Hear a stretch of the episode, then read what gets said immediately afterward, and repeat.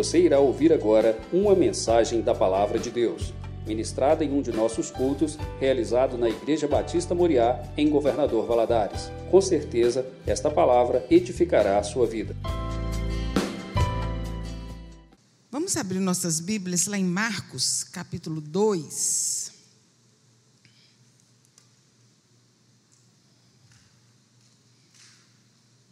A partir do versículo 3.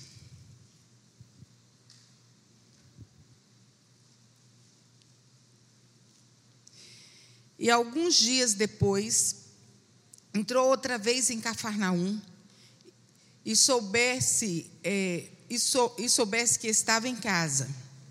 E logo se ajuntaram tantos que nem ainda nos lugares junto à porta cabiam, e anunciavam-lhes a palavra. E vieram ter com ele, conduzindo um paralítico, trazido por quatro homens. E não podendo aproximar-se dele, por causa da multidão, descobrir o telhado onde estava e, fazendo um buraco, baixar o leito que jazia, em que jazia o paralítico. E Jesus, vendo-lhe a fé, disse ao paralítico: Filho, perdoados estão os teus pecados. Estavam ali assentados alguns dos escribas que arrazoavam em seus corações, dizendo: por que diz este assim blasfêmias? Quem pode perdoar pecados senão Deus? E Jesus, logo em seu espírito, que assim arrazoavam entre si, lhes disse: Por que arrazoais sobre estas coisas em vossos corações? Qual é mais fácil dizer ao paralítico: Perdoados estão os teus pecados, ou dizer-lhes: Levanta-te e toma o teu leito e anda? Ora, para que saibais que o Filho do Homem tem poder na terra para perdoar os pecados, disse ao paralítico: A ti te digo, levanta-te, toma o teu leito e vai para a tua casa. E levantou-se e, tomando logo o leito, saiu em presença de todos, de sorte que todos se admiravam e glorificaram o nome do Senhor, dizendo: Nunca vimos tal coisa. Pai, nós agradecemos ao Senhor pela oportunidade que temos de estarmos mais uma vez na tua casa. Meu Deus, podemos louvar o teu santo nome, podemos dizer ao Senhor que nós não podemos deixar de te amar, nós não podemos deixar de te adorar, porque o Senhor é a razão da nossa vida, meu Deus, a razão do nosso existir. E agora que meditaremos na tua palavra, fala aos nossos corações, revela-nos a tua vontade é que oramos a Ti em nome de Jesus. Amém. Os irmãos podem se assentar. Essa é uma história muito conhecida, né? Muitos, muitas vezes nós já ouvimos essa história. E é a história de quatro amigos que trouxeram um amigo para trazer para Jesus, para que Jesus o curasse. E essa história, ela me chama muita atenção, por causa desses quatro homens a compaixão que eles tiveram com seu amigo, o empenho que eles tiveram para poder levar aquele homem até Jesus, a solidariedade deles, é uma coisa que nos chama atenção. Mas tem algo nesse texto que também nos chama atenção, que quando nós lemos, nós podemos meditar um pouco, por que, que Jesus não curou logo aquele homem? Por que Jesus não curou o homem de imediato? Aqueles homens, eles ouviram falar que Jesus curava. E já que Jesus cura e ele é nosso amigo e ele precisa de uma cura, ele precisa que alguém intervenha na situação dele. Eles fizeram a maca, cada um pegou numa ponta da maca e foram andando por aquela estrada empoeirada, até chegar onde Jesus estava. E quando chegaram lá naquele lugar, o lugar estava lotado lotado, não tinha como entrar. Talvez eles tenham pedido, é, por favor, deixe de nos passar com esse paralítico. Mas só que não, não tinha só aquele homem ali precisando de um milagre. Tinham outras pessoas que estavam ali atrás de Jesus também precisando de um milagre. Ninguém se moveu. Então eles olharam para cima e tiveram a grande ideia. Vamos descer pelo telhado. Subiram ao telhado, abriram um buraco no telhado e começaram a descer aquele homem. E aquele homem desceu e chegou até a presença de Jesus. E lá em cima, Aqueles quatro amigos, eles estavam com seu coração radiante, pensando: é agora, agora Jesus vai operar um milagre na vida desse nosso amigo, agora esse homem vai levantar. Né? Eles ficaram com santas expectativas naquilo que Jesus poderia fazer naquele momento. Mas no, nesse momento, Jesus olha, se aproxima pra, daquele homem. Eu creio que foi com um olhar de amor, porque Jesus não nos olha com um olhar de acusação. Mas Jesus olha para aquele homem e diz assim: Perdoado estão os teus pecados. Perdoado estão os teus pecados. E é sobre isso que eu quero compartilhar com os irmãos sobre o pecado paralisa. Aquele homem era um paralítico. E quando nós paramos para pensar em relação a, ao pecado, nós podemos ver quantos sonhos, quantos projetos, quantas coisas ficam para trás na vida por causa do pecado. Quantas pessoas deixaram de sonhar simplesmente porque um dia, um dia, cedeu ao pecado. Quantas vezes pessoa, as pessoas tiveram o curso de suas vidas mudado, porque cederam ao pecado. Quantos lares desfeitos por causa do pecado. Aqueles homens que carregaram aquele paralítico, eles só viu o exterior. Eles só viu a necessidade exterior, física daquele homem. Aquele homem ele estava predestinado a viver uma vida miserável, uma vida de mendicância. Ele não podia trabalhar. Os cegos, os paralíticos, a gente sempre vai ver na Bíblia que eles sempre estavam ali pedindo esmola, necessitando da ajuda de alguém. Ele estava predestinado a isso. E quando aqueles homens estão lá em cima, os quatro, esperando Jesus mudar a sorte daquele homem, e Jesus vira e diz para ele: Perdoados estão os teus pecados. E como nós lemos aqui na palavra, um virou para o outro e perguntou assim: Mas o que é isso? O que ele está falando?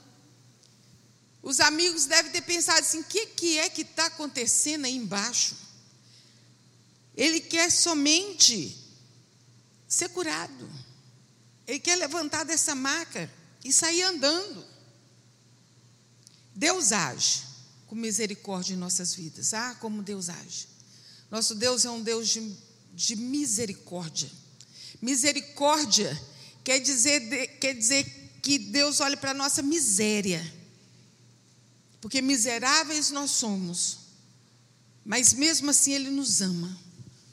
Ele nos olha através do olhar de Jesus. E Ele sempre nos dá uma chance para arrependermos dos nossos pecados.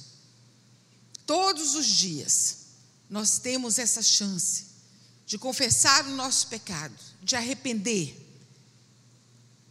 e, e começar uma nova vida. Nós não podemos querer a bênção de Deus e continuar vivendo uma vida pecaminosa. Não combina, não combina. Ali está o paralítico deitado, esperando milagre, e o Senhor Jesus fala para ele: os seus pecados estão perdoados. Só Jesus e aquele homem sabia o que, que estava acontecendo naquela hora. Só Jesus e aquele homem sabia o que era o assunto. O povo ficou dizendo o que é isso, ele está pensando que é Deus, ele está blasfemando, só Deus pode perdoar pecado. E naquela hora, Jesus tira o olhar daquele homem. Eu imagino que aquele homem, naquela hora, ele tomou um susto, mas ele sabia o que, que Jesus estava falando com ele. Jesus, naquele momento, ele tira o olhar daquele homem e olha para o povo e pergunta assim: por que vocês estão pensando dessa maneira? Eu sei o que, que vocês estão pensando. Vocês estão questionando no coração de vocês. Enquanto Jesus falava com, com a multidão que estava abismada, Creio eu que aquele homem estava no seu coração meditando e já se arrependendo dos seus pecados, porque Jesus olhou para ele com um olhar de misericórdia. Ele sentiu que ele tinha necessidade de arrepender dos seus pecados. E Jesus continua falando: para que saibam que o Filho do Homem tem poder na terra para perdoar pecados e para curar os enfermos. Jesus virou para o homem e disse: Levanta-te, toma o teu leito e vai para a tua casa. O pecado, ele paralisa. Pecado paralisa sonho. Pecado paralisa felicidade. Pecado traz amargura. O pecado, ele nos separa de Deus. A única coisa que separa o homem de Deus é o nosso pecado. Por isso que foi necessário Deus mandar Jesus para vir na cruz, morrer ali, derramar o seu sangue, para que através do sangue de Jesus nós fôssemos lavados e remidos e pudéssemos entrar na presença do nosso Deus, sem nada cobrindo o nosso rosto, sem véu, sem, sem nenhuma acusação, porque o sangue de Jesus nos purifica de todo pecado. Então, nós vamos ver aqui quatro motivos para o arrependimento, para a confissão, para o abandono do pecado. E o primeiro é isso que nós já estamos falando, porque o pecado, ele realmente paralisa, ele nos paralisa. O pecado nos leva, nos faz levar uma vida de humilhação. O pecado nos distancia de Deus, não vale a pena viver uma vida na prática do pecado. Eu gosto de dizer que um pouquinho longe do Senhor é muito longe do Senhor. Um pouco longe de Deus é muito longe. Um dia longe do Senhor é muito tempo longe dele. O salmista, no Salmo 27, ele fala assim: Uma coisa pedi, peço ao Senhor e a buscarei todos os dias, e a buscarei que eu possa habitar na casa do Senhor todos os dias da minha vida. Não há nada, segundo, não há nada encoberto que não venha a ser revelado. Nós precisamos tomar cuidado, porque às vezes a gente está pensando só porque está certo, está dando certo, é certo. Nem tudo que dá certo é certo. Às vezes nós vamos vivendo um engano. Um dia tudo vem à tona e ficamos envergonhados. É isso que Satanás gosta de fazer. Nos leva ao pecado nos levam à vida miserável e depois nos traz a revelação aquilo para nos ver envergonhados. Esse é um papel que o inimigo gosta de fazer. Tudo aquilo que desagrada a Deus fere a sua santidade. E é pecado. Tudo aquilo que desagrada a Deus e que fere a sua santidade é pecado. Mas sempre há uma esperança para aqueles que buscam o Senhor. Sempre há uma esperança. Para aqueles que deixam o Espírito Santo de Deus agir no seu coração. Olha, se tem algo que, que nós sabemos, é que o Espírito Santo de Deus trabalha em nossas vidas. O Espírito Santo de Deus nos traz, olha, não está certo. Olha, o que você está fazendo não agrada a Deus. O Espírito Santo de Deus sempre nos alerta. E coisa boa é quando nós ouvimos o Espírito Santo nos alertando. E, e, fala, e, e nós podemos dizer assim: sim, Senhor, eu estou errado mesmo. Eu quero o teu perdão, eu quero começar uma vida nova. Aquele paralítico, ele poderia ter feito cara de bobo, né? Ter falado assim: eu, pecado, eu às vezes tentar virar o jogo, colocar a vida, a culpa em outras pessoas. Mas quando o Senhor falou com ele, os seus pecados estão perdoados, ele ficou quietinho. Ele sabia o que, que Jesus estava falando com ele. Ele sabia claramente o que Jesus estava falando com ele. Porque naquele momento ele foi tocado pelo Senhor. Eu fico pensando na volta, os quatro os cinco indo embora e os quatro perguntando para ele assim: o que, que foi que aconteceu ali? O que, que era aquilo? Né? Que negócio foi aquele lá? Ele falou assim: ah, creio eu, né? É uma coisa só entre eu e Jesus. E eles perguntam: e por, por acaso? Você já conhecia Jesus? Ele falou assim: Não, eu não conhecia, não, mas pelo jeito, ele me conhecia, por dentro e por fora. Por dentro e por fora. Teus pecados estão perdoados, pronto. Levanta, toma o teu leito e anda. Você está curado por dentro, você está curado por fora. E por fim, enquanto o pecado paralisa, a santificação ela nos liberta. Em Josué capítulo 3, versículo 5 diz assim: Santificai-vos, porque amanhã o Senhor fará maravilhas no meio de vós. Santificai-vos. Santificar é buscar ao Senhor, é se consagrar ao Senhor, é viver uma vida separada do pecado. É viver, viver fora da prática do pecado. Às vezes nós pecamos, nós erramos, mas, como diz em 1 João 2, 9: Filhinhos, digo-vos isso para que não pequeis, mas se pecardes, tendes um advogado, que é Jesus Cristo. Nós pecamos, pecado precisa de ser acidente na nossa vida. Não, não podemos viver na prática do pecado. Porque enquanto o pecado paralisa, a santificação ela nos liberta. E conhecereis a verdade, a verdade vos libertará. A santificação nos faz chegar mais perto do Senhor.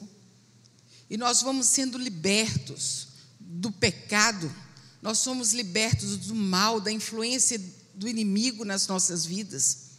Enquanto o pecado nos leva a viver no gueto da vida espiritual, enquanto o pecado ele nos constrange, enquanto o pecado nos humilha, enquanto o pecado é a permissão que nós damos para Satanás poder nos subjugar, a santificação nos liberta. A santificação nos liberta. Viver uma vida santa e reta diante de Deus nos permite que a sua graça seja derramada sobre nós e sejamos levados por caminhos muito mais altos, muito além do que nós podamos, possamos imaginar. Muito mais. Quando o Senhor Jesus olhou para aquele homem, viu que ele queria somente o um milagre, mas o Senhor queria restaurar a vida daquele homem por completo. Muitos chegaram perto de Jesus, Jesus curou muitos. Muitos tiveram encontro com o Senhor.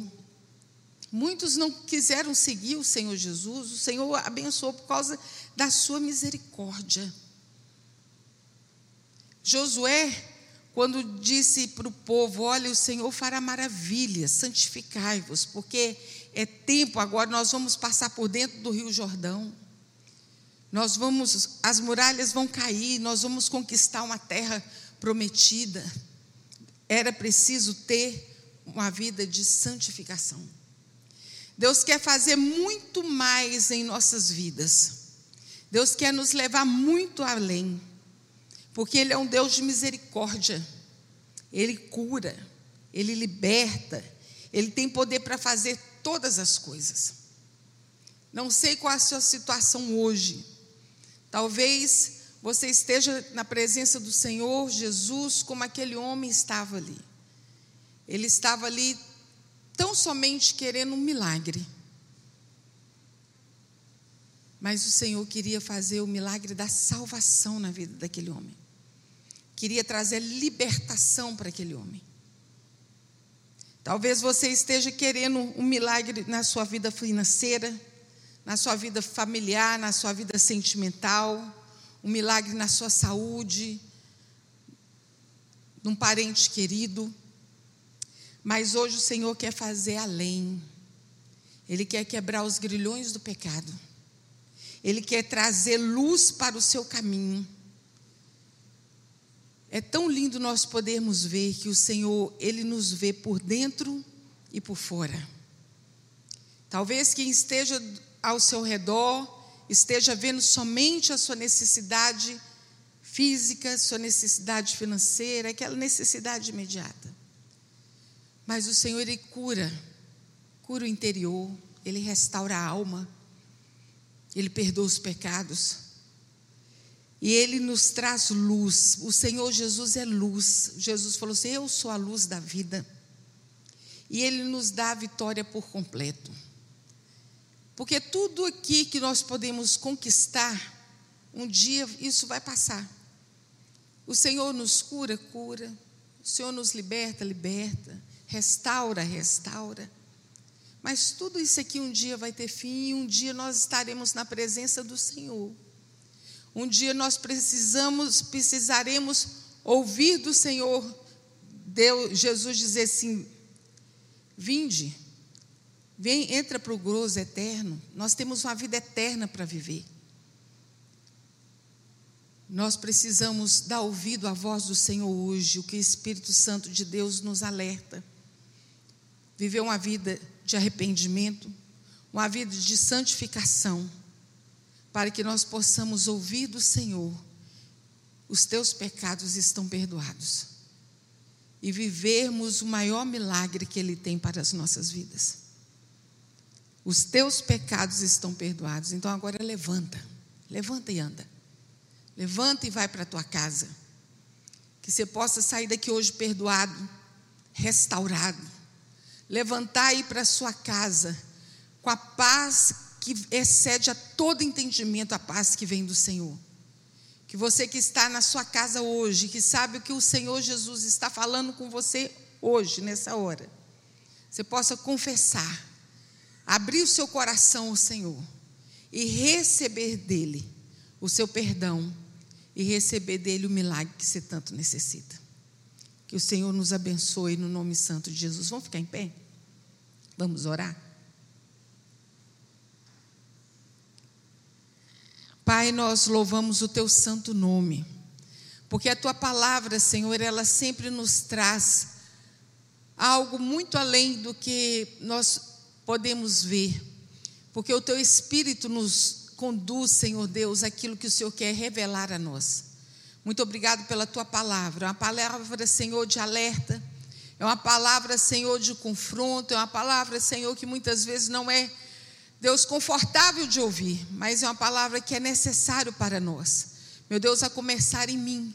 Pai celestial, que o Senhor, o teu Espírito Santo esteja sempre à vontade para me revelar, Senhor, aquilo que eu preciso me arrepender, de pedir perdão. Meu Deus, e que eu possa sempre estar me santificando diante do Senhor. Faz isso, Senhor, na vida dos meus irmãos que aqui estão. Meu Deus, visita o coração, que o teu espírito que convence o homem do pecado e do juízo possa, Senhor, estar livremente falando aos corações. Pai celestial, e que as vidas possam ser curadas sim. Meu Pai celestial, não só no exterior, não só nas necessidades que, meu Deus, que estão presentes na vida, mas sim, Senhor Deus, no milagre dentro do coração, que é a libertação. Meu Deus, nós queremos, Senhor, que a tua palavra, ela chega para nós meu Deus, eu tenho certeza que o teu Espírito Santo há de continuar, Senhor Deus, falando aos nossos corações. Eu te agradeço, Senhor, pelo que o Senhor nos falou, nos revelou. É que eu oro a Ti em nome de Jesus. Amém. Deus abençoe.